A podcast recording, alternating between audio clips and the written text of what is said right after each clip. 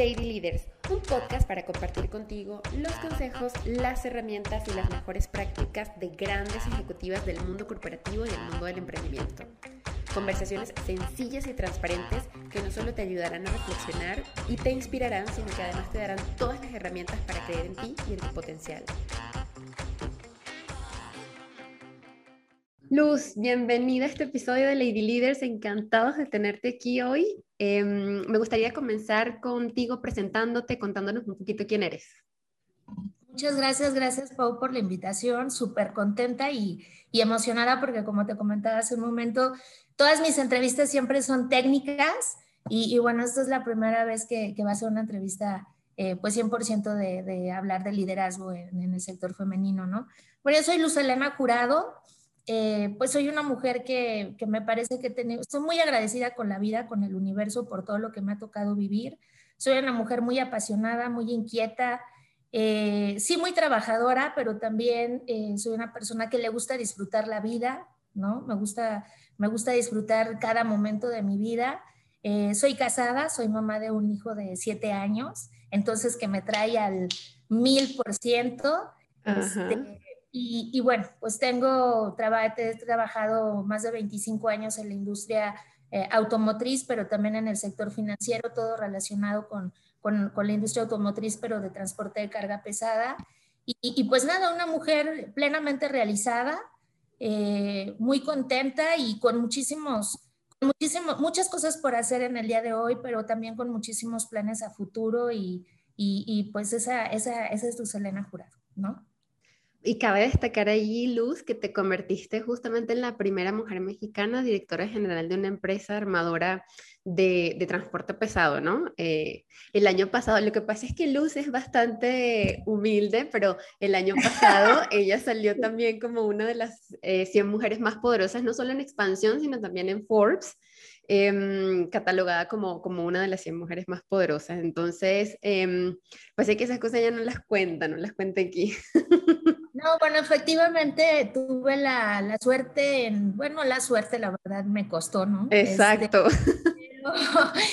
pero, bueno, yo creo que es una combinación de todo, o sea, es estar en el lugar adecuado, en el momento adecuado, aprovechar las oportunidades, trabajar muy duro y creo que también algo que es muy importante es siempre levantar la mano. O sea, si no te ofrecen algo y tú crees que te lo, que lo mereces o que, que puedes eh, con, esa, con ese reto, pues levantar la mano, ¿no? Yo, eh, conforme fui ascendiendo, siempre tuve que levantar la mano, porque siendo honestas, nunca, dejaron, nunca llegaron y dijeron de, de, oye, ya tienes 10 años en la organización, entonces te toca este ascenso, ¿no? ¿No? O sea, era de, oye, a ver, yo estoy aquí, ¿no? Y, y, quiero ese puesto, ¿no? Y creo que puedo aplicar a él por esto, por esto y por esto, y, y, así se fue dando conforme, conforme fui escalando, pero bueno, sí, efectivamente, después de, eh, yo dirigí la financiera de Grupo Volvo, eh, estuve en, grupo, en la financiera de Grupo Volvo por 20 años, 10 eh, años en diferentes puestos. Obviamente antes de eso trabajé en otras, en otras marcas también muy grandes de, de transporte de carga pesado. Este, pero bueno, en los últimos 22 años he estado en Grupo Volvo, eh, los primeros 20 años en la financiera, de 2010 a 2019. yo dirigí la financiera hasta abril de 2019 y bueno, debido a los resultados que tenía, todo este relacionamiento con clientes, con distribuidores, que conocía el mercado mexicano, etcétera, eh, Volvo apuesta por tener, Volvo Trucks México y Mac Trucks México apuestan por tener un director general mexicano, porque se habían tenido directores generales, obviamente, pero siempre los traían del extranjero, ¿no? Entonces, este, decidieron, eh, pues así que jugársela con decir, queremos un director local, que, conozca el mercado, que ya conozca a los clientes, que no venga a investigar a ver qué pasa el primer año, ya sabes, y, que esté por lo menos cinco años dentro de, la empresa. Entonces, eh, en mayo de 2019 fui, fui nombrada, eh, bueno, después de un proceso de, selección, este, fui nombrada como, como, director general de Volvo Trucks y Matrox México y en, en marzo 2020 y mayo 2020 eh, fui incluida en la lista de, de expansión y de Force, afortunadamente. Oye, pero y porque eh, casi toda una vida en, la industria automotriz, ¿qué, te llevó? Hace ratito platicábamos antes de, grabar esta entrevista que pues ella inició incluso dando clases de inglés, que por allí tienes también una historia interesante que contar eh, eh, sobre cómo se dieron las cosas para que llegaras al mundo financiero, pero en la parte de, mm, me, me llama la atención la industria, ¿siempre fue el tema automotriz o de repente te encontraste allí, te gustó y decidiste seguirlo desarrollando? Pues la verdad es que yo, bueno, como te dije, empecé dando clases de inglés este, la, en el primer año de universidad. Luego me salí porque yo quería entrar al sector financiero. Yo tenía muy claro, solo sabía que quería entrar al sector financiero y de preferencia en casa de bolsa pero era muy complicado eh, entrar a, casa de bolsa. Creo que siempre ha sido muy difícil, la verdad. Mis felicitaciones a los que logran entrar a ese mercado. Y bueno, finalmente, eh, este, en, la, eh, por un amigo, de un compañero de la universidad, de, este, escuché que había un puesto en, una, en, una, en un banco. en aquel entonces era, tenía otro nombre, ahora ya lo cambió y, que buscaban a alguien de analista de crédito y que a él no le interesaba. Entonces yo le dije, oye, pues a mí yo no tengo trabajo, me interesa, si no vas a ocupar tú esa posición, ¿me puedes prestar los datos? Y me dijo, claro, porque yo ya tengo trabajo. Él ya había entrado a otro banco. Entonces yo entro a este banco seis meses. Este, la verdad es que fue un reto muy, muy fuerte porque, bueno, yo soy una persona que no se puede estar en paz, no soy súper inquieta y todo. Y bueno, pues en un banco, entrar a un banco, o un banco, las, los procesos son muy tardados, es, no sé si es burocrático o no, pero toma mucho tiempo tomar una decisión. Estuve ahí seis meses y un compañero de que era analista de crédito me, me dijo, oye, Luz, ¿tú hablas inglés? Y yo, sí.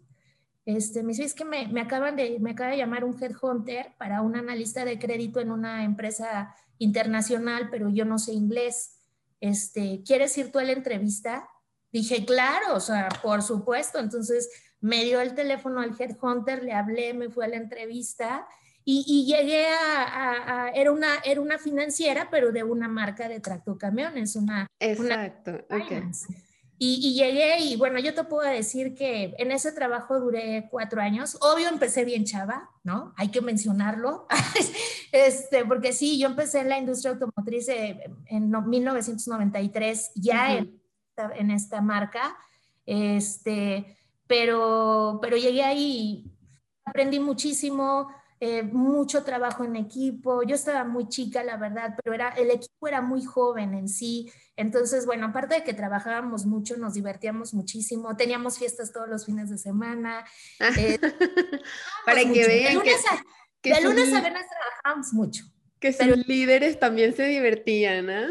Sí, pero el fin de semana había fiesta, la verdad, y, este, y aprendí muchísimo, la verdad, ahí es donde, ¿sabes qué? Creo que, que me ayudó a mí mucho y, y, bueno, pasó, yo llego en el 93, mediados de 93, y, y, a finales de 94, es un año, año y medio después de que yo llego, año y medio después, eh, llega la crisis en México, ¿no? Este, cuando las tasas se te van a se fueron a más del 100%, eran tasas variables de interés, este, la economía de verdad estaba muy mal, etcétera. Entonces, bueno, la empresa de ser de 100 empleados se redujo a 50 y quitando a 10 personas de finanzas, algo así, las otras 40, nos dijeron, pues, ¿sabes qué? No sé qué puesto desempeñas, pero ahora te toca, yo estaba en crédito, te toca cobranza. Entonces, esta es tu cartera y tú tienes que recuperar esta cartera. Y ahí estuve como un año, ¿no? Primero cobranza en la oficina, luego cobranza yendo a los distribuidores, luego me pusieron un señor que me ayudaba a manejar y íbamos puebleando, porque pues había que ir a muchos pueblitos, ¿no? Ok. Después de un año me dijeron, bueno, pues ahora hay que vender todos los camiones que recuperamos, ¿no? Pues a vender tractocamiones, ¿no? Entonces ya cuando más o menos la cuestión se estabilizó en 96, eh, dijeron, bueno, pues ya está estabilizado, Luz te puede regresar a crédito. Y yo dije, no, yo ya, a mí ya no, yo, yo ya probé la calle, ya probé de, yo ya esa, emoción de, esa emoción de la negociación, del contacto con el cliente, de, me emocionó muchísimo, ¿no? Y dije, no, sabes que yo ya no quiero regresar a escritorio y ahí fue donde, donde, por eso les digo que siempre hay que levantar la mano, porque si yo no hubiera hablado, ahí me dejan. Entonces me dijeron, ¿te vas a...? Y dije, no, bueno, me voy ahorita, ¿verdad? Porque no hay otra cosa. pero eh, estaban abriendo nuevas, este, nuevas eh, posiciones en, comercial, en promoción de servicios financieros. Y yo dije, yo voy a aplicar. Y, ahí, bueno, el, el, shock fue que ese puesto siempre había sido ocupado por hombres, ¿no? O sea, siempre todos los gerentes mm. regionales de promoción habían sido hombres y además, bueno, pues con respeto a ellos, más grandes que yo, ¿no? O sea, ya eran señores, ¿no? Entonces, eh, cuando yo aplico, pues así como que todo el mundo se me quedó viendo de, bueno, pues vamos a hacerle el proceso, no le puedo decir que no. Y, bueno, sí fue un proceso bastante interesante, ¿no? Porque pues yo estaba bien chava y, te pasan a entrevistar con un panel, ¿no? De cuatro o cinco personas que tú dices... Eh, pero, ¿qué seniority tenían, recuerdas? Sí, bueno, claro, estaba el director general de la financiera, el gerente de miel, que era mi jefe, el director de crédito, este, la tesorera, ¿no? La CFO, etcétera. Y, ella era la única mujer, la tesorera, y, había, y la de recursos humanos, ¿no? Y entonces, bueno, ahí empezamos la entrevista. Y, y la entrevista al principio la iniciaron ellos muy enfocados a, oye, pero, ¿y si sabes que vas a viajar? ¿Y si puedes viajar mucho? Porque aquí, bueno, de los cinco días, cuatro no vas a estar en tu casa y, y, tienes que agarrar el coche y, mucho es coche, o sea, no es avión, ¿no? Y yo, y yo fíjate que yo pensaba, pues está bien chava, la verdad, yo decía, o sea, si me tengo que ir a Mérida y me tocara, no era el caso, ¿no? Pero yo decía, pero si me tengo que ir a Mérida o Veracruz y me toca coche, yo con mi dinero me pago mi boleto de avión y me voy, ¿no? Pero a mí no me van a detener por, porque, porque, por, por la carretera, ¿no? Entonces, bueno, ya así empezó la entrevista más o menos y ya llegó un momento que le dije, miren, pues la verdad es que si no me quieren dar el puesto, o sea, siempre he sido una persona súper directa, muy polite, pero, pero sí directa. Ok, pero con una comunicación. Siendo más, cada, cada vez voy siendo más polite. pero en ese momento les dije, oye, pues la verdad es que a mí dime la verdad, ¿no? O sea, si no me van a dar el puesto porque estoy muy joven, no dije porque soy mujer, dije porque estoy muy joven, pues díganmelo, ¿no? Y ya, paramos la entrevista. Pero si hay una oportunidad de que me la quieran dar, pues entonces pregúntenme por mí, o sea, pregúntenme por mi experiencia, pregúntenme por, por mis habilidades, pregúntenme por mis objetivos, pero si no, pues ya mejor aquí la dejamos, ¿no? Porque está muy largo esto. Y, y yo no sé, la verdad, este, pues en ese momento cómo cayó el comentario y todo, seguimos la entrevista y afortunadamente pues me dieron la oportunidad y bueno, yo fui la primera regional, este, gerente regional de, servicios financieros de esa marca, eh, mujer. Entonces, bueno, pues de ahí, de ahí empecé ya en la parte comercial, ya formalmente, y, y, la verdad es que aprendí muchísimo. O sea, sí le agradezco muchísimo porque ahí aprendí de todo, a vender, a cobrar, a revender el usado, este, a tratar con los distribuidores. Eh, fueron mis bases, la verdad. Y pues de ahí me, me fui a otra marca y de, ahí, y de esa marca finalmente llegué a Volvo y bueno, pues Volvo hoy es como mi segunda casa, ¿no? Muy agradecida con Volvo porque yo platicaba en una, en una entrevista esta parte de la diversidad y, la igualdad y, todos estos valores, la, la, inclusión, sí, incluir a todas las personas y todo, estos son valores que maneja Volvo Group desde hace 20 años, o sea, no es algo, porque hay muchas empresas que lo acaban de empezar a manejar hace tres o cinco años, ¿no? Como que empezó la moda. Es un valor que trae el grupo desde hace 20 años, entonces, pues creo que soy un ejemplo de, de, de, esa diversidad y de esa inclusión y de ese empuje hacia, hacia el talento femenino que, que siempre el grupo ha, ha, querido tener, ¿no? No, no, no llegamos a los niveles que queremos tener en cuanto a porcentaje de integración de mujeres, eh, por ejemplo, en posiciones directivas todavía no, pero estamos trabajando para ello, pero es un trabajo que nos ha llevado muchos años, ¿no? ¿Y a qué se debe, o sea, ese trabajo? ¿O qué consideras tú que son los factores? Porque eso es un tema también y, mm, más allá de un tema por, por la igualdad de oportunidades, también es un tema por la decisión personal de cada mujer, ¿no? O sea, decir, mm, em, pues, más allá de decidirlo conscientemente, también tener todas las herramientas de para ese, son este tipo de entrevistas, por ejemplo, qué necesitas o qué es importante que consideres para que tomes una posición así. No puedes todo sola, que se hablaba muchísimo de eso, ¿no? Se entiende que no puedes todo sola, que te vas a tener que crear una red de apoyo. Em, pero ¿a qué consideras tú que se debe este, este gap todavía en posiciones directivas para mujeres? Mira, yo creo que sí existe este concepto de yo soy la supermujer, ¿no? Entonces yo puedo con todo. Y digo, me apliqué, o sea, me, me, lo apliqué alguna vez, ¿no? Y yo se lo digo a mi mamá muy seguido y mi mamá también me dice, no eres la supermujer, tranquila, ¿no? Este, entonces creo que ese es un tema que sí tenemos, que nos creemos súper poderosas, súper mujeres y con la obligación, cosa que no pasa en los hombres, ¿no? Con la obligación. Y yo respeto a los hombres también muchísimo, ¿no? Y, y como decían por ahí, afortunadamente tenemos diferentes eh, habilidades, ¿no? Exacto, que nos tenemos complementan. Unas muy en común, tenemos unas muy en común, pero tenemos también eh, diferentes, que qué bueno, ¿no? Porque pues eso te, te da la, te, te, enriquece, ¿no? En una toma de decisión, ¿no? Este, yo cuando llegué, por ejemplo, a Volvo de directora general, pues yo soy una persona, soy una mujer de negocios, este, con buenos resultados, por supuesto, pero, y sabía de camiones, pero lo mínimo básico e indispensable, ¿no? Porque yo realmente no soy una persona técnica que te diga, y el motor, y bueno, hace dos años no lo era, ¿no?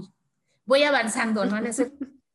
Pero bueno, en mi equipo, en mi management team, yo tengo gente que tiene 20 años de técnico, ¿no? O sea, un gerente de servicio, un director de servicio que tiene 20 años conociendo los tractocamiones o 30, porque incluso son mayores que yo, pues obviamente que van a decir, ¿y ella qué me viene a enseñar? ¿no? Entonces yo cuando llegué a, a la mesa directiva les dije, a ver, yo no soy experta en tractos y eso creo que todo el mundo lo sabe y yo estoy súper consciente. Y voy a aprender, sí, pero yo soy muy buena haciendo negocios y estamos aquí porque tenemos que mejorar pues ciertos KPIs, ¿no? Entonces yo estoy aquí por eso y necesitamos entre todos mejorar, llegar a esos KPIs, ¿no? Entonces yo les aporto lo que yo traigo como experiencia en cuanto a negocio, rentabilidad, segmentación, ¿me entiendes? Esta es parte financiera, este, relaciones con clientes, que eso pues más o menos sí se me da, ¿no? Etcétera. Pero, pero bueno, la parte técnica la traen ustedes, ¿no? Y el conocimiento técnico ustedes. Entonces, ¿cómo vamos a complementarnos, ¿no? Y tomar decisiones en conjunto. Pero bueno, ya regresando, perdóname tu pregunta, sí me parece que a veces queremos ser las supermujeres. Si no somos las supermujeres, no podemos ser expertas en todo. Tenemos que pedir ayuda. Y creo también esta parte del networking, también es súper, súper importante, ¿no? Este, yo, la verdad, sí te voy a decir una cosa, a mí, a mí sí me, a mí, a mí sí me han, sí he tenido colegas que, que, que, me han llamado, ¿no? Para, para, por ejemplo, cuando yo llegué a Volvo Group es porque un ex jefe me llamó, ¿no? Este, pero es más común que un hombre llame a, a, su, a sus, ex, a sus ex compañeros o a sus ex direct reports a que una mujer lo haga, ¿no? Yo sí, en mi caso, yo sí lo he practicado, que cuando yo me he cambiado alguna posición o me he cambiado de trabajo, yo sí me he traído, me he traído gente conmigo, ¿no? Este, hay un, un, un, muy buen amigo que tengo que, que, pues lo conozco desde el 90 y yo entré a Mercedes, yo entré a una marca en 93 y él entró en 90. No, está perfecto hablar de las, de las otras marcas porque no, no, está perfecto. Yo entré ahí en 93, él entró en 95 y de 95 para acá hemos trabajado juntos y donde yo me he cambiado de empleo, digo, obviamente él es muy capaz, ¿no? Pero claro. Y por eso, y por eso yo siempre le llamo de, oye, ya me cambió para acá, este, ¿qué hacemos y todo? Eh, hoy, él, hoy, hoy él tiene un puesto directivo también en la financiera del grupo y, este, y, yo sí lo, he practicado, pero sí a veces es complicado más que la mujer haga este tipo de, de relaciones, ¿no? De, de, decir, bueno, este, me voy a traer a mi equipo, voy a tratar de formar el equipo con gente que ya me dio resultados, como lo hacen a lo mejor los caballeros. Creo que ahí sí tenemos que aprender un poquito. Y la otra, de verdad, no, o sea, no, no nos debe dar pena decir, oye, esto no lo sé o esto no lo domino y pedir ayuda. Mm. Porque no puedo resolver todo, ¿no? Y, incluso, y te voy a decir una cosa, creo que es parte de la madurez, ¿no? Si a mí me preguntaras eso hace 20 años, a lo mejor no lo hubiera hecho, ¿no? Pero, pero hoy sí, o sea, hoy sí es muy válido platicar y decir, oye, ¿tú qué harías aquí, no? Este, yo tengo ones to ones con mis direct reports y, y este, a veces sí, sí creo, si estoy dudando en algo, vente, vamos a tomarnos un café, ¿no? O vente a la vamos a platicar y, y, este, ya en corto de, oye, ¿y tú qué piensas? ¿no? ¿Qué opinas de esto? O sea, a ver, dímelo, porque a veces cuando estás en la junta directiva con todos, como que hay veces que todavía la gente como que se frena, ¿no? Un ah, quieres mantener también Sí, el respeto, ¿no? la, la, jerarquía, la distancia, no sé, pero ya en corto le dices, oye, ¿tú qué opinas de esto que discutimos y que decidimos? ¿Cómo la ves, no? ¿Qué, qué? No, pues es que yo creo que no, yo creo. ¿Y por qué no lo dijiste allá? O sea, ¿dónde está? No, bueno, porque yo no soy el experto de esa área, pero... Y, hay veces que pasa, o sea, la persona que no es experta en, un, en donde está el problema puede dar una muy buena opinión porque a veces tú ya tienes un punto ciego, ¿no? Ya, ya estás este, como muy pues, no sé, tu, tu, visión ya está un poquito eh, centrada en el problema, pero no ves toda la parte holística o no ves el negocio desde otro punto de vista. Entonces, este, eso me ha funcionado muy bien. Pero creo que sí las mujeres tenemos que aceptar que sí necesitamos ayuda, eh, relacionarnos más para ver quién nos puede contactar, ayudar, ¿no? Claro. Y, y sí confiar más en nosotras y saber que ese trabajo duro que hacemos, porque yo estoy segura que, y el otro no me acuerdo quién lo comentaba, yo no conozco una mujer que se levante a las 8 de la mañana, para empezar. O sea, todas las mujeres, estemos en casa o estemos en donde sea, pues te levantas desde las 6 de la mañana, que si ya ves al hijo, que si ya ves al esposo, que si vas a hacer ejercicio, que, que, que, que, tienes que hacer algo antes de llegar a las 8 o a las 9 a tu oficina. O sea, cuando tú llegas a las 8 y media, 9 a tu oficina, tú ya tuviste tres horas antes de, de, de, de, de estrés, de, sí. de, mil cosas, ¿no? Entonces, este, creo yo, cuando yo, yo siempre digo, oye, yo me levanto en la mañana con un propósito y con un fin, y hago que el día valga la pena para decir, oye, me, me, me, me chuté 10 horas trabajando, pero sí llegué al resultado. Y si no llegué, ¿por qué no llegué y cuánto me faltó? O sea, como, como decir, todo este esfuerzo que hago debe de haber un resultado palpable, ¿no? Y si no el día y lo voy a dar hasta mañana, bueno, ¿por qué? Pero mañana seguro sí lo voy a hacer, o, a lo mejor no fui realista en mi objetivo y lo voy a hacer el lunes. Ok, pero de aquí al lunes sí lo voy a hacer, o sea, no, no ir posponiendo, posponiendo y, decir, oye, si estás dando tanto tu esfuerzo, porque de verdad que si te levantas a las 6 y te duermes a las 11 de la noche, estás dando un mega esfuerzo, oye, pues te, tienes, tienes el derecho de pedir una oportunidad, ¿no? Entonces, claro si ves una oportunidad en tu empresa o en otra empresa y estás interesada, pues aplica, levanta la mano, platica con el jefe, con el jefe del jefe del jefe y que te vean, ¿no? Y, claro. y, ahí es mucho creértela, o sea, cré, créetela, ¿no? O sea, créetela.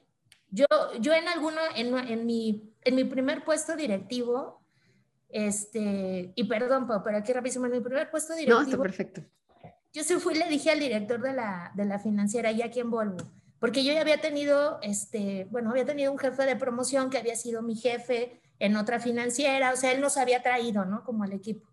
Y por alguna razón este señor se fue de, de, la, de, de Volvo, que por cierto es mi amigo también y lo estimo muchísimo, los dos, pero ya no trabajan ahí. Y entonces yo fui y le dije al director general, le dije, oye, ¿por qué no me das la oportunidad de la dirección de promoción? O sea, no me lo ofrecieron, te juro. Y ya iban a empezar a reclutar. Y entonces me quedé y le dije, a ver, ¿cuántos años tengo en la industria? ¿Cuántos años ya llevo en Volvo Group? ¿Quién conoce a los clientes? ¿Quién conoce a los dealers? Si me traes a alguien de fuera, yo se lo voy a tener que enseñar. O alguien, ¿no? Y se va a tardar. En cambio, yo ya estoy. Y le dije, ¿y si en seis meses no te doy los resultados? Me corres. Obvio, Claro, por dentro te estaba súper nerviosa y es como... Vivía con mis papás, cero obligación financiera, ¿no? Etcétera. Entonces, este, yo creo que lo impacté y me dijo, bueno, pues, pues, sí, ¿no? O sea, sí, porque sí urge, porque se fue, ¿no? Ajá. Eh, y pues de ahí para, para acá, digo, después de ser director de promoción, eh, estuve siete años así, apliqué para la dirección general, que tampoco me lo ofrecieron, cursé con diez personas internas y externas. Al final me quedé con el puesto y luego, bueno, pues ahora en la dirección de Volvo Trucks, que, que bueno, ahí sí, de todos los procesos que he corrido, ese ha sido el más cortito y este fue mucho más corto, ahí sí había una shortlist, ¿no? Este, y, y, fue pues todo mucho más rápido, ¿no? Pero, pero créansela, o sea, yo digo, es creértela, levantar la mano y aplicar, y, y claro, tienes que saber por qué sí, o sea, porque te dicen, bueno, ¿y por qué? Porque tú, porque tienes todas las habilidades, porque tienes todas. Y fíjate que yo, y hablo en general, ahora las nuevas generaciones es de, oye, es que yo quiero ser gerente. ¿Está bien? Demuéstrame que puedes ser gerente. No, dame el puesto. y entonces ya soy gerente. No, y, yo siempre les digo a los chicos en la, en la oficina, a ver, nosotros los, los, los, los, jefes, ¿no? Siempre estamos observando el, el, desempeño de las personas todos los días, ¿no? Entonces, cuando se abre una posición, tú ya tienes en mente quién puede cubrir esa posición, pero por el trabajo que te ha venido haciendo todos los días. Y allí, ¿cómo, como qué tipo de cosas identificas, Luz? E, eso me parece súper interesante porque si uno está observando a quién puede ocupar ese puesto em, y qué tipo de cosas para un gerente, o sea, hablando de una persona que va a tener personas a cargo, que va, o sea, son ciertas habilidades que se requieren, ¿qué, qué percibes tú? Mira, primero yo te diría este, la aceptación al cambio. Es, es, es muy, eh, eh, yo no sé si, cómo decirlo, pero hoy hay mucha gente joven que no le gusta el cambio y, y le cuesta trabajo el cambio, ¿no? Digo, vamos, en mi generación, pues claro, y en la generación de nuestros papás, pues también. Pero, pero por Dios, o sea, hoy todo cambia. O sea, bueno, ¿cómo nos cambió la vida de hace un año para mm. acá? Y durante este año hemos tenido varios cambios ¿no? Porque se ha ido haciendo muchos ajustes en horarios que sí híbridos, primero todo home office y luego que un día en la oficina y luego que no y luego que híbrido y luego que... Entonces te tienes que ir tú adaptando a muchas cosas. Entonces yo primero lo que veo es, a ver, este chico cuando hay un cambio, ¿qué tan rápido se adapta? ¿Qué tan rápido lo acepta y qué tan rápido se adapta? Segundo, la actitud de servicio. O sea, las empresas vivimos de nuestros clientes. Y tú te tienes que preocupar por tu cliente, por tu cliente interno y por tu cliente externo. No, no, no importa que tengas a la persona más dentro de la organización y que tenga las, todas las maestrías y hable cuatro idiomas, incluyendo el sueco y el alemán y todo, si, si, le, vale, si le vale gorro el cliente. Hay muchísima competencia en el mercado. Realmente el gran diferencial en el mercado, en cualquier negocio que tú me quieras decir, es la atención al cliente. Entonces, si yo veo a alguien que se preocupa por resolver un problema para los clientes, o sea, que está pendiente de eso y que no le vale, eso también para mí es paloma, ¿no? Eh, yo ahorita, este, tenemos el ejemplo de una chica que es chistoso porque ella es de Haití y la metimos a ver y ahora le pedí que llevara un, un, este, proyecto de, refacciones, de automatización del proceso de refacciones, y se lo pedí porque sé que es súper proactiva, que tiene súper buena actitud, que se preocupa por resolver los problemas, pero ahorita detecté que no solamente se preocupa por resolver los problemas, sino se preocupa por si encuentra nuevos problemas. Entonces, nosotros pensábamos que en el proceso de facturación teníamos tres gaps. No, ella ya encontró como ocho. ¿Sí me entiendes? ¡Wow!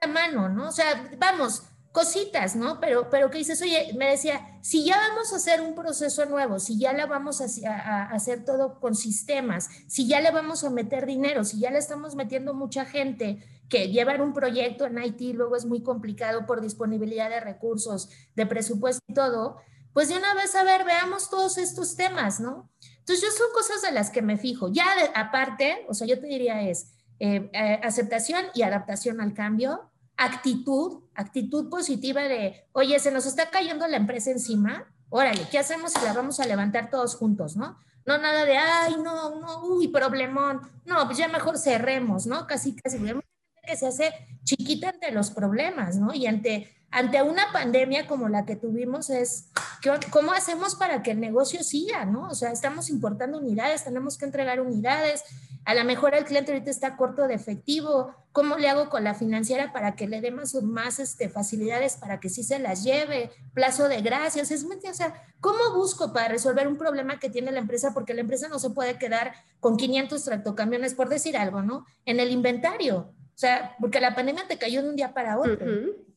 Yo me acuerdo en diciembre cuando escuché en el radio el caso del primer, de un mexicano que estaba en China, que no podía salir, en este pueblo que no me acuerdo cómo se llama, donde empezó todo esto.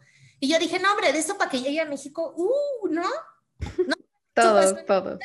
Noviembre, diciembre y en marzo ya 14, 15 de marzo, me acuerdo perfecto porque el 14 es mi cumpleaños, el 15 de marzo se paró México, ¿no? Este, y, y, de ahí decir, bueno, pues yo ya tengo todas estas unidades importándose, ¿Qué voy a hacer con ellas? No, no me las puedo quedar en inventario, ¿no? ¿Qué vamos a hacer? Los clientes necesitan las unidades porque transporte siguió siendo una actividad esencial en la economía, ¿no? Medicinas, agua, diésel, o sea, movían muchas cosas, ¿no? Entonces, ¿qué vamos a hacer? Pero, pero no había liquidez tal vez. Entonces, ¿cómo trabajo con la financiera para que sí les den el crédito, para que sí se lleven los tractocamiones, para que sí eh, hagan lo que tengan que hacer como actividad económica, pero también de ayuda al país por la situación en crisis en la que estábamos, ¿no? Este, entonces, eh, siempre esta reacción a cómo te adaptas a un cambio y cómo enfrentar los retos, no hacerte chiquitos, es decir, aquí estamos, venga, ¿no? Y, y, la otra, lo que yo te decía, es eh, adaptarse al cambio y, y, ayudar al cliente, ¿no? Ese, ese es súper importante. La diferencia la hacemos las personas en las organizaciones, no los sistemas, bueno, todo ayuda, pero la, la, la gran diferencia somos las personas. Entonces, si no tienes un enfoque al cliente, pues perdón, pero dime qué empresa no depende de sus clientes. O sea, el éxito de una empresa depende de sus clientes. No, y aparte... si encuentras una que no, bueno, pues vete a esa si no te gusta atender al... No, y aparte... Hay que atender a los clientes. Incluso también hoy existen, como tú decías, incluso existen estudios eh, ya bien pautados, como estructurados sobre eh, relación con el cliente, customer centricity que tú hace años pensaste, ¿no? Que, que iba a existir algo, o sea, como tan específico y orientado a cómo realmente hacer un client engagement, eh, un buen customer service, o sea, realmente están saliendo cada vez más estudios acerca de eso porque por la relevancia que tiene, ¿no? Al final. Y, mm, y cada vez hay más opciones. Entonces, si no tienes si no, si no, tienes que trabajar diario por la lealtad, por, por, por continuar a que el cliente te sea leal, porque un cliente puede cambiar de decisión de aquí a mañana. O un cliente enojado, ¿no? Un cliente enojado te, este, te puede afectar la venta de 10 clientes más o 20 clientes más. Entonces, ¿cómo, ¿cómo poder mantener esa lealtad de tus clientes cuando sabes que en el mercado cada minuto hay una competencia nueva, ¿no? Entonces, yo son de las cosas que veo. Claro, que tengas la carrera, que tengas esto, que tengas eh, eh, los idiomas y el inglés, obvio, ya es básico, ya no es opcional. Básico, ¿no? Pero, pero aparte de eso, que, que todas las otras soft skills, ¿no? Que tengas, este, son súper importantes. Entonces, cuando hay una, yo les digo, ustedes muestran y van, van, van creando su caminito hacia una gerencia, ¿no? Entonces, cuando hay una gerencia, una jefatura, una coordinación, ya tenemos en mente quién puede ser para, para ese puesto, ¿no? No es al revés. Claro. ¿Y qué tipo de, tú que estás como mucho y, hablas muchísimo de la orientación al cliente, em, ¿cuáles son las buenas prácticas que tú consideras eh, son importantes para un, o sea, una orientación clara hacia los clientes? Bueno, primero, así que know your customer, ¿no? O sea, conoce a tu cliente, ¿no? Visita a tu cliente, platica con tu cliente. ¿Qué es lo que quiere el cliente? Yo, yo, yo, este, hay veces que me traen el Customer Satisfaction Index, ¿no? Entonces, ahí bien, oye, traemos tal porcentaje. está bien. ¿Con cuántas respuestas? O sea, ¿cuál es el porcentaje de respuesta? Porque tú puedes traer un super este, Customer Satisfaction Index del 80%, del 90%, pero pues realmente cuántos clientes te contestaron la encuesta. Si tu, índice de contestación es súper bajito, pues perdón, pero no es representativo, ¿no? O sea, entonces, primero, ¿qué, qué, qué, porcentaje de respuestas tienes? Después, ve y conoce a tus clientes. Un cliente molesto o un cliente que te califica, pues ni bien ni mal, ¿no? Nosotros los calificamos como promotores, no promotores, o no me acuerdo el concepto de intermedio, ¿no? Promotores, retractores y... Neutros, porque es, como el NPS, ¿no? Net Promoting ah. Ah, mi NPS, es mi NPS, el Net Promoting Scoring. Entonces, el neutro. El neutro es, es, o sea, así como te debes de preocupar por los, que, por los que te calificaron mal, también por el neutro, porque ese neutro está un pasito de, de, de, convertirse en un retractor. Y, y, con razón. Entonces, ve y platica con tus clientes y conoce a tus clientes y ve. Y lo otro, tú puedes tener unos procesos padrísimos y según tu, tu, este, tus KPIs están súper bien. ¿Qué opina el cliente? ¿Qué opina el cliente? Porque el Excel, cualquiera le puede mover al Excel o al sistema o al todo, ¿no? Entonces yo puedo decir, oye, yo tengo tiempo récord porque yo cierro un negocio en, en 15 días, vamos a suponer, ¿no? Pregúntale al cliente. ¿Cuándo hizo la primera llamada para buscarnos? ¿Cuándo le contestamos? Pa, pa, pa, pa, pa, ¿Y cuánto tiempo tardamos en, cerrar el negocio? Tú dices que son 15 días. ¿Qué dice el cliente? Y, nos hemos encontrado donde el cliente dice, no es cierto, o sea, este proceso llevó 60 días, no llevó 10, no llevó 15, llevó 60 pero entonces no conociste a tu cliente, nunca le preguntaste. Entonces yo les digo, cuando, cuando vemos números y que se ven muy bien y todo, perfecto, ¿qué dice el cliente? ¿Qué dicen las encuestas? Que tú ya visitaste a estos clientes, tus top 20 de cada región ya los visitaste, ¿qué dicen ellos? Porque el, número puede estar bien bonito aquí, pero lo que piensa el cliente, el posicionamiento de marca es diferente, ¿no? O hay empresas que tienen un super posicionamiento de marca, pero que al final el número no te da, ¿no? Puede ser una empresa que todo mundo te tiene en el top mind, pero por alguna razón no, no cierras los negocios y no tienes el market share que, que deberías de tener, ¿no? Entonces, para mí es conoce a tu cliente y creo que algo que, que hacemos mucho en Volvo, yo lo empecé haciendo mucho en Volvo Financial Services, eh, era este tema, ¿no? Nosotros sí tenemos un trato muy cercano con el cliente y hacíamos trajes a la medida en ese entonces de financiamiento y, aquí cuando yo llegué, ese fue el tema, ¿no? O sea, vamos a salir a ver más clientes, sí a los dealers, obviamente los distribuidores son una parte fundamental de nuestro negocio, también para ver qué opinan, ¿no? Porque luego tú como headquarters sacas unas políticas que dices, no, están padrísimas y además están súper alineadas con Suecia. Pues sí, papá, pero el, la, la, la, forma de hacer negocios en México no es la misma de Suecia, ¿no? ¿Y qué opina tu distribuidor y qué opina tu cliente final? Entonces, para mí es, sí debe de haber muchísimo acercamiento con los clientes de una u otra forma y el número no lo es todo. Tienes que tener siempre ese feedback con, con, con, con tus, con, tus, con, tus clientes y, y, saber qué opinan y ver con base a eso que ellos digan cómo tienes que adecuarte el negocio, ¿no? Eh, no me acuerdo quién alguien de tus entrevistas decía, hoy los requerimientos o, hoy las, las, las demandas o, o hoy ajustar el negocio a lo que piden los clientes, no es lo que yo quiero dar como plus, ¿no? Este, no es lo que yo quiero, este es un plus, no, no es un plus, ya el cliente lo exige, de entrada lo exige, ¿no? Vamos a hablar de, de tecnología, ¿no? La telemetría, la telemetría ya no es un plus, o sea, saber dónde está tu camión en tiempo real y si se va a descomponer y si no se va a descomponer y si puede llegar rápido a un centro cercano, un distribuidor cercano y todo esto, eso ya no es, eh, no es este, un plus. Eso es algo que el cliente te va a exigir, porque un minuto en, el negocio, un minuto son millones de dólares, ¿no? Si lo multiplicas por 100 camiones, mm. los autobuses o por lo que sea. Entonces ya la telemetría no es algo de, ah, yo, yo, yo traigo telemetría, a ver, voltea, todos ya traen telemetría, no es, no, no es, no es algo adición, no es algo, eh, este, no es tu diferenciador. Ahora hay que adelantarnos a ver el cliente después de la telemetría que va a querer. Y bueno, ya hablamos ejemplo, de, los eléctricos, ¿no?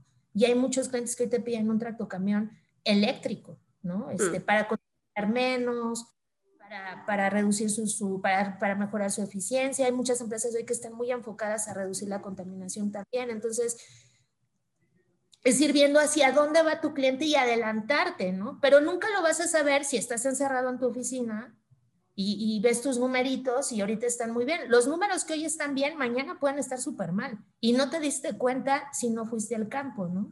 Entonces, todos, eh, seas director, seas gerente, seas analista, seas, ve y conoce a tu cliente, platica con él y capta cuál es la, la necesidad de hoy o cuál es su necesidad que él ya está vislumbrando para tres años, dentro de un año, dentro de dos, para que puedas desarrollar lo que él necesita, ¿no?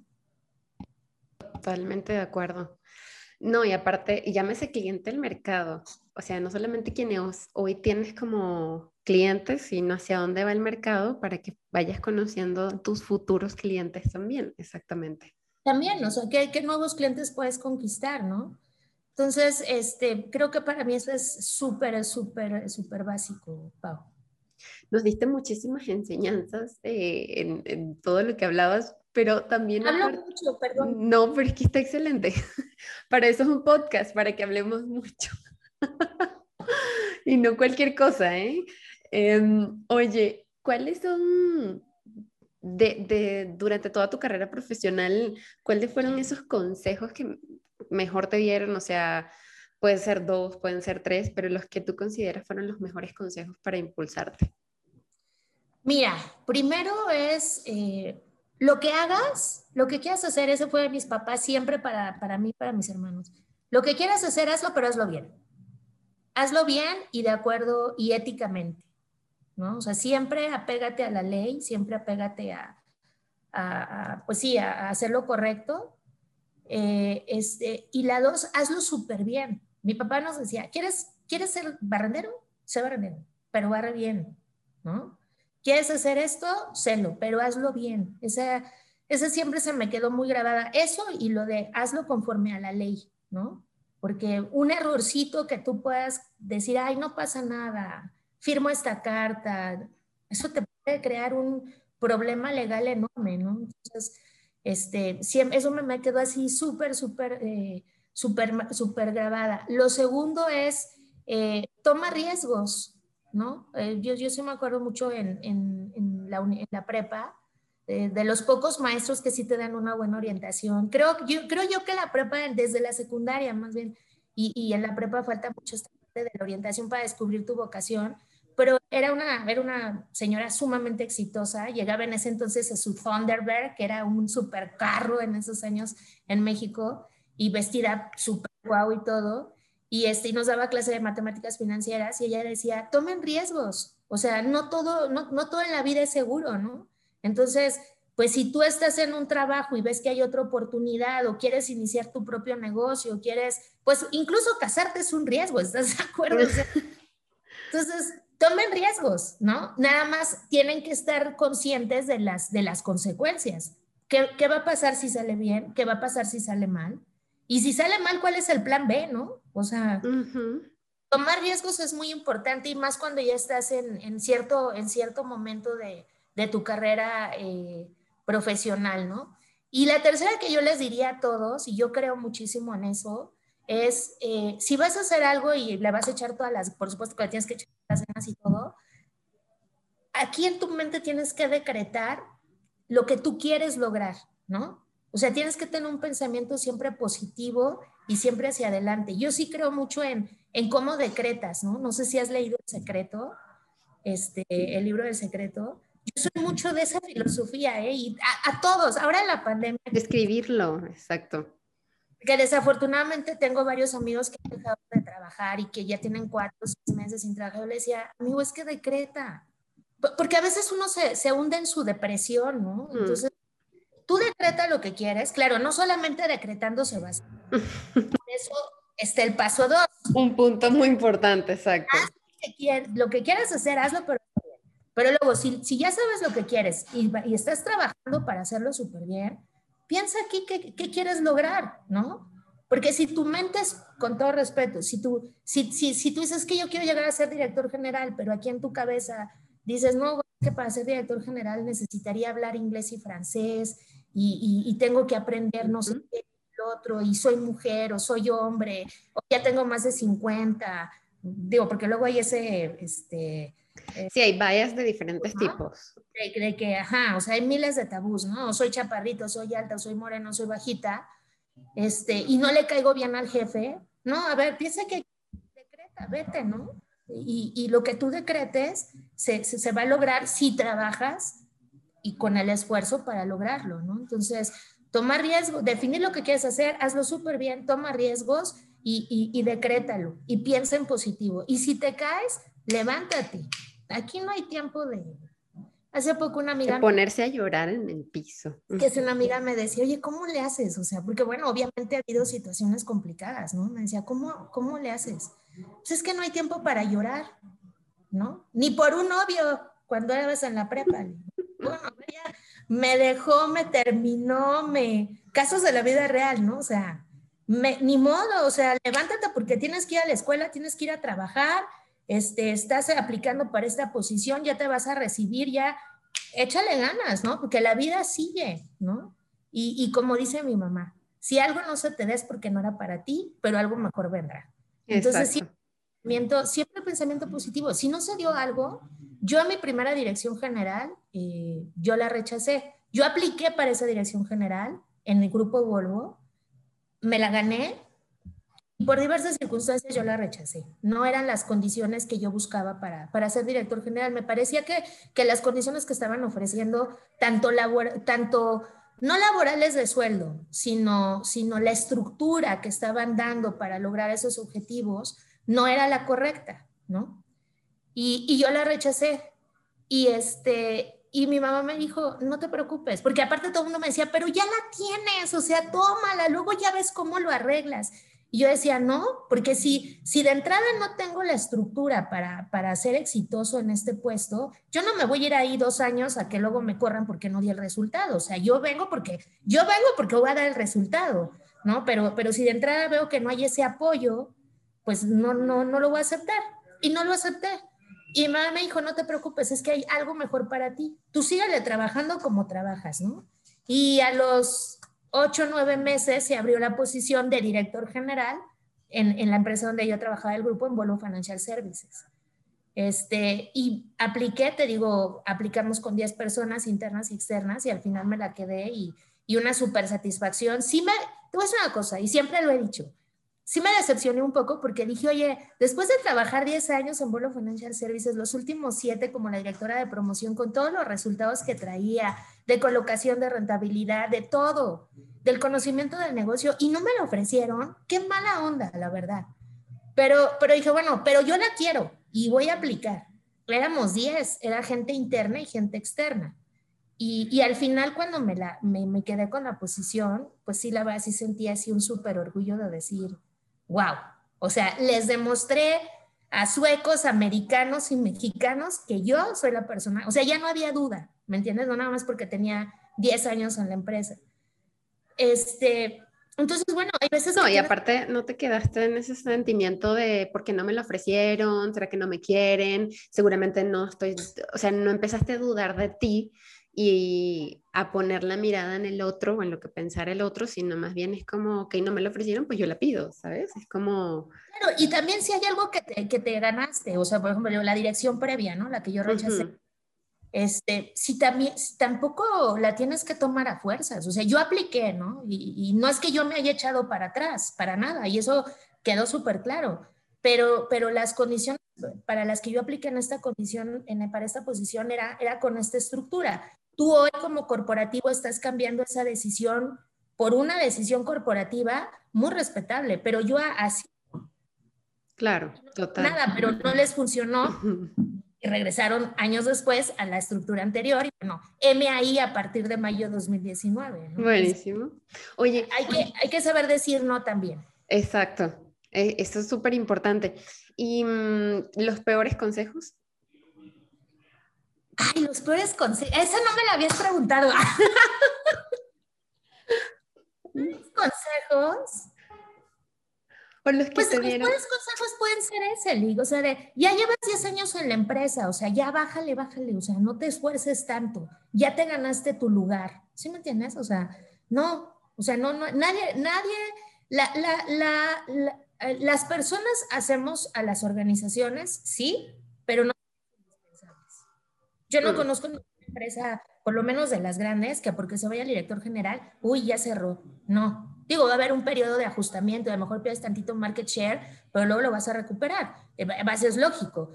Entonces, eso, eso de que ya tienes 10 años, y era mucho de nuestros papás, bueno, no de mis papás, por supuesto, pero de esa época, de hace muchos años, de, no, tú haces antigüedad, o sea, ponte, quédate 10 años o algo y ya, este, segurito ya te quedaste por más tiempo y te van a dar otro puesto, o por lo menos ya aseguraste tu, tu este, ¿cómo se dice? Tu, cuando te retiras, tu, jubilación. Tu jubilación, tu, tu liquidación.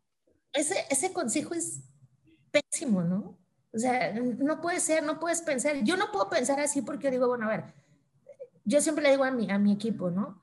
Este, a todo, o sea, al staff, a mis direct reports, eh, cuando llegan a su casa en la noche y ya le estén dando gracias a Dios o bueno, a quien le den gracias, me imagino que a alguien le dan gracias por haber regresado a casa y todo, pues piensen si el día valió la pena, ¿no?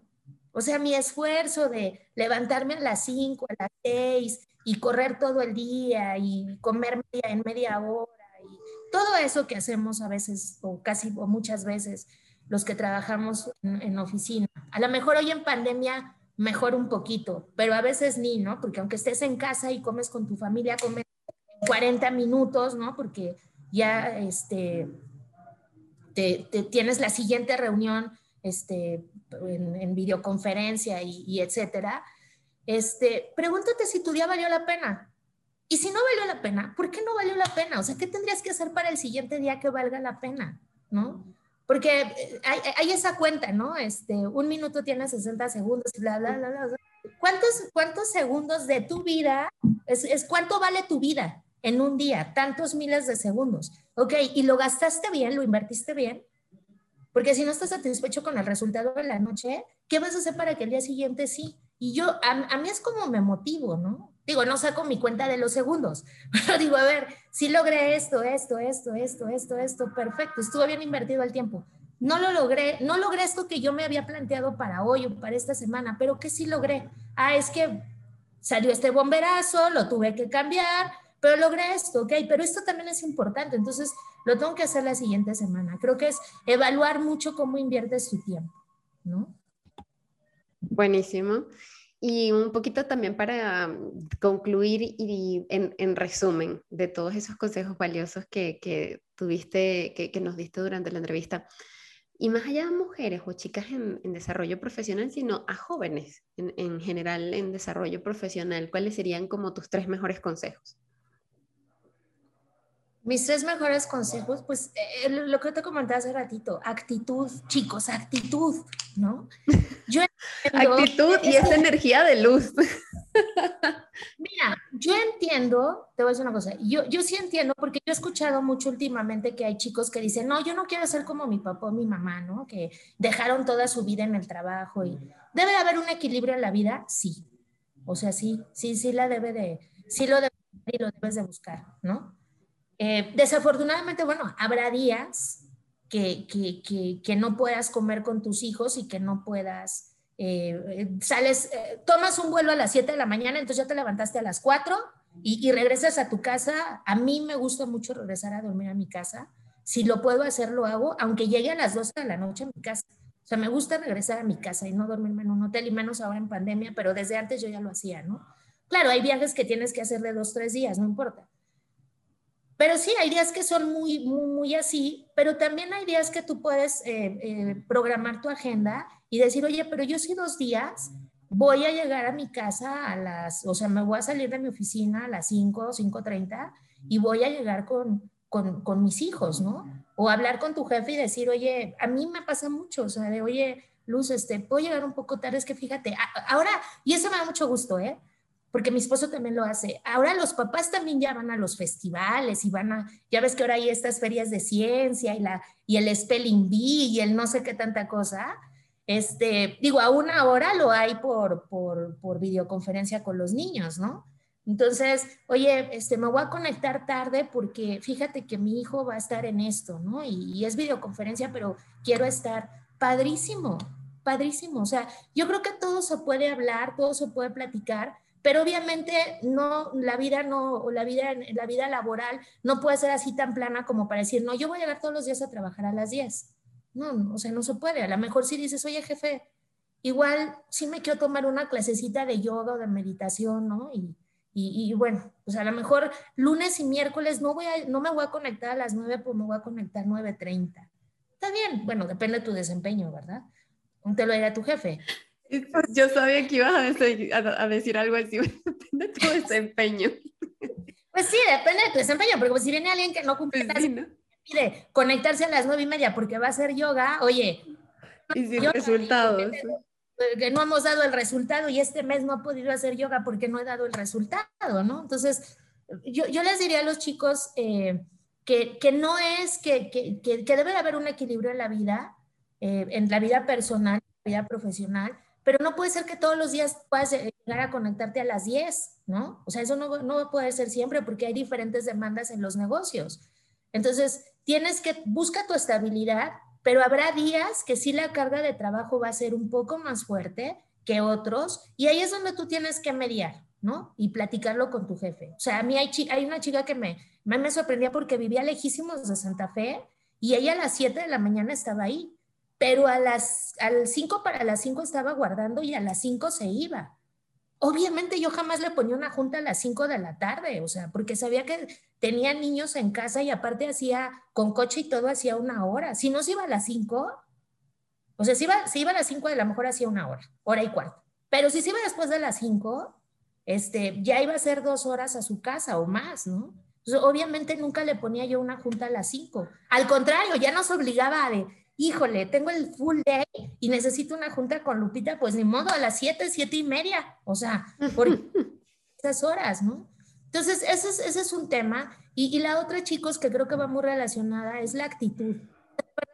No importa que tengas la maestría en donde quieras, ¿no? Y hables los cuatro idiomas. Si no tienes una buena actitud para trabajar en equipo, para relacionarte, para hacer networking, para ver a tus clientes, y, este tema, de verdad que no importa. Yo, yo he rechazado gente en, la organización con un super currículum, pero desde la entrevista ves que, que cero actitud, ¿no? O sea, cero actitud de servicio, cero actitud de, de, de, de, un cambio, cero actitud. Entonces, oye, ¿sabes qué? No, lo que, lo que necesito es actitud, o sea, porque va a haber cambios y va a haber retos nuevos de repente, bomberazos que aunque uno no quiera, de repente, digo, la, la pandemia fue un bomberazo, ¿no? O sea, nadie la teníamos planeada.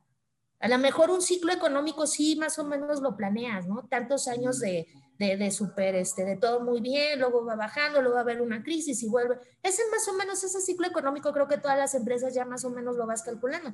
Pero un tema como la pandemia no se veía venir, ¿no? Entonces, sí, chicos, muchísima eh, actitud de servicio y de adaptación. Yo es lo que recomendaría. Hombre, mujer, todo. O sea, lo que sea. Hay que adaptarse. Sí, hay que adaptarse. Buenísimo, pues Luz, hemos eh, llegado al final. Me encantó platicar contigo, que nos dieras todas esas. Aparte, nos llenaste, siento que nos llenaste de energía. Ya no sé si la audiencia lo, lo, lo, llevó así, pero nos cargaste de energía para este fin de semana y a ponerse las pilas para la próxima semana, muchachos. Oye, lástima que es viernes, porque viene sábado y domingo, pero bueno, para que hagamos ejercicio. Oye, el otro día, este, yo a la oficina, yo voy, pues no diario, pero sí, sí y a veces sí cito, cito a, personas. Entonces empezamos una junta y todo, y yo me empiezo a tomar un café y, y, de repente, bueno, empiezo a hablar, me emociono y todo, y me dice, y me dice este chico, me dice, oye, ¿de qué café tomas? Y le digo, ¿por? Y me dice, no, porque sí se veía que traía un chorro de cafeína, ¿no? O sea, te levantón emociona, o sea, hay, temas que me emocionan muchísimo, estos, por ejemplo, me encantan y, el tema de, mi negocio también, entonces cuando agarro un tema que me emociona, pues ya, no me paras, ¿no? Entonces, este, fue por eso, pero ojalá y haya podido transmitir un poquito de vitalidad y sobre todo algún, no soy quien para dar consejos, pero sí alguna recomendación que, les pueda servir, ¿no? Y, a todos, chicos, chicas, este, creo que es válido para todos, ¿no? Seguro que sí, claro que sí. Vitalidad, además, tú tienes que decir cuál cafeína. Yo tengo cafeína natural. vale, Luz, pues muchísimas gracias y que tengas un, es viernes como lo dijiste, que tengas un bonito fin. Muchísimas gracias, Pau. Estamos en contacto. Bye. Gracias. Hemos llegado al final de este episodio, tristemente lo sé, pero no se preocupen porque saben que sale cada semana. Si encontraste contenido de valor en esta conversación, justamente eh, no olvides dejarnos un comentario o incluso suscribirte a nuestro canal de YouTube. Pero lo más importante, no te olvides de compartirlo con aquel familiar, amigo o amiga que consideres le va a aportar muchísimo valor, pero sobre todo lo va a inspirar. Así que nos vemos en una próxima oportunidad. Chao, chao.